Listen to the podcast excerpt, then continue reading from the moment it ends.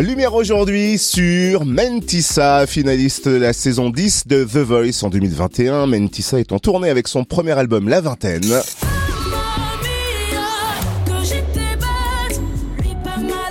Et croisons les doigts, mais c'est sûr, elle va la chanter celle-là. En effet, parce que Mentissa sera bientôt en concert chez nous au Cèdre à Chenauve le 18 novembre et Mentissa est notre invitée. Bonjour Mentissa. Bonjour. Alors faisons les présentations Mentissa parce qu'avant The Voice en France, tu as remporté The Voice Kids en Belgique en 2014, tu avais 14 ans et je crois aussi que tu es passé par The Voice aux Pays-Bas, c'est ça? Tout à fait, voilà, j'ai un petit abonnement. Du coup, c'était la suite logique de tenter The Voice en France? Euh, En fait, suite logique, oui et non. Euh, je comptais pas du tout faire The Voice France. En fait, ça s'est un peu passé finalement sur un sous pression euh, de ma maman, et donc du coup, j'ai décidé de le faire. Et alors, pendant la finale de The Voice, tu as présenté Ebam, une chanson écrite et composée par ton coach Vianney à partir de ton histoire. Comment as-tu accueilli cette chanson? J'imagine que tu as dû être touché et ému, non? Tout à fait. Pour moi, c'était vraiment, en tout cas, je l'ai ressenti comme un cadeau que Vianney m'offrait, euh, comme pour me dire, euh, voilà, merci, euh, merci de m'avoir choisi pour être ton coach tout au long de cette aventure. voilà, merci de m'avoir suivi, merci de m'avoir de m'avoir fait confiance. Et donc voilà, on arrive à la fin de cette aventure et voilà, je te donne ce cadeau. Moi, en, tout cas, c'est comme ça que je l'ai ressenti.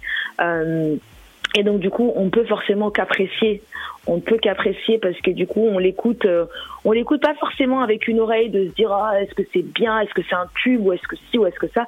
On l'écoute vraiment juste avec beaucoup de reconnaissance de se dire waouh, euh, Vianney euh, a quand même écrit une chanson. Ben oui, c'est trop classe. En tout cas, merci de nous l'avoir aussi offerte euh, comme cadeau. Et nous, on aimerait bien connaître un petit peu l'envers du décor, c'est-à-dire à la sortie de The Voice, comment s'est passée la conception et l'écriture de l'album? Qui t'a proposé quoi? Comment ça s'est passé?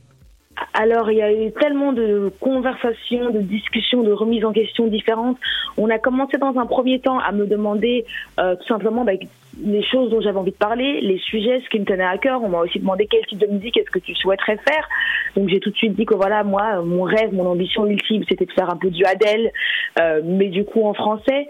Et puis tout de suite, je leur ai dit, ben voilà, moi j'ai des messages à faire passer, j'ai envie que ma musique soit quelque part utile aussi.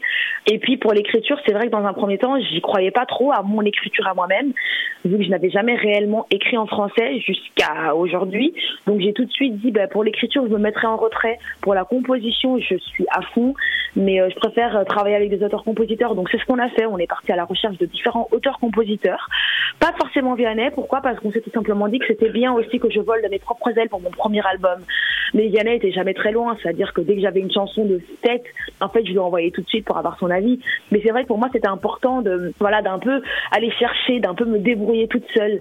Donc j'ai travaillé euh, par cette occasion avec l'auteur-compositeur Vincha, Joseph Kamel, Laurent Lamarca et plein d'autres. Et puis dans un deuxième temps de la création de mon album, en fait, euh, je sais pas, j'ai eu un déclic dans ma tête et je me suis dit bah, pourquoi pas essayer d'écrire, euh, quitte à ce que ce soit nul, c'est pas grave, mais il faut commencer. Ce serait en fait dommage de me priver et de ne même pas essayer sous prétexte que voilà, je, je, je crois que je suis nulle. Donc j'ai commencé à faire des petits trucs, j'ai commencé à écrire un peu, et puis euh, mon producteur, mon manager et en fait m'ont tout de suite félicité. Ils m'ont dit bah, en fait même ça, c'est quoi? C'est pas si nul que ça. En fait c'est même vraiment pas mal. Et donc ça m'a motivé et de là j'ai commencé en fait à coécrire aussi. Donc euh, du coup j'ai changé un peu de on va dire, dans, de rôle dans mon propre projet. Je suis passée de juste euh, compositrice à co-autrice dans mon album. Donc voilà, on sent vraiment que dans mon album, il y a deux parties et deux phases. Et donc euh, voilà, et mon album s'est terminé dans cette phase-là de, de coécriture. On aimerait aussi s'attarder sur ta chanson Balance, une chanson très perso, puissante, dans laquelle il est question de faire la paix avec soi-même et son image. On imagine que pour un artiste, c'est particulièrement dur avec les réseaux sociaux et les messages violents qui fusent. Comment on arrive à trouver cette paix intérieure? C'est sûr que c'est dur. Euh, en plus, euh, bah, j'ai 23 ans, donc euh, je fais vraiment partie de cette génération réseaux sociaux à fond. J'ai grandi avec ça, donc inconsciemment, on voit beaucoup de trucs sur les réseaux sociaux et en fait, quand tous les jours, tu vois toujours, on va dire un peu le même type de standard physique passer pour les réseaux et tout, inconsciemment dans ta tête, je pense que ça te crée des complexes en te disant, ben oui, en fait, si t'as pas ce type de corps-là, en fait, si t'es pas comme si, c'était pas comme ça, en fait, tu fais pas vraiment partie de la norme et t'es pas vraiment parfaitement belle, symétrique, jolie ou je sais pas quoi. Et donc c'est vrai que après euh, de longues années, j'étais forcée de constater que en fait j'étais quelqu'un de extrêmement complexé. Euh, et en fait, ce qui s'est passé, c'est que en faisant ce métier-là, donc en commençant, en étant beaucoup confronté à ma propre image, parce que quand on est artiste, on est vachement confronté à sa propre image dans les clips, dans les photoshoots et tout ça. Euh, alors du coup, ces petits complexes deviennent tout d'un coup des grands complexes parce qu'on se voit tout le temps. Et c'est là que c'est devenu vraiment problématique parce que j'ai vraiment commencé à, à voilà à pointer du doigt des trucs que j'aimais vraiment pas, soit sur mon visage, soit sur mon corps. En fait, je me disais mais physiquement ça va pas du tout, je suis pas du tout au point. Et donc du coup, j'ai commencé à vraiment rentrer dans un truc où voilà, je faisais beaucoup de régimes, je m'interdisais beaucoup de choses parce que je voulais vraiment euh, très vite, dans un délai très court, euh, arriver à des résultats.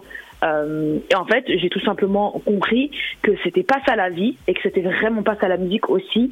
Et donc du coup, euh, Balance a été un peu, je pense, euh, un cri euh, de désespoir et aussi un, une nouvelle phase dans, dans, ma manière de penser.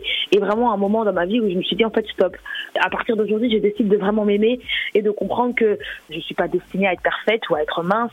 Je suis destinée à tout simplement être moi c'est très bien dit et c'est le message à faire passer. Merci Mentissa d'avoir été notre invité.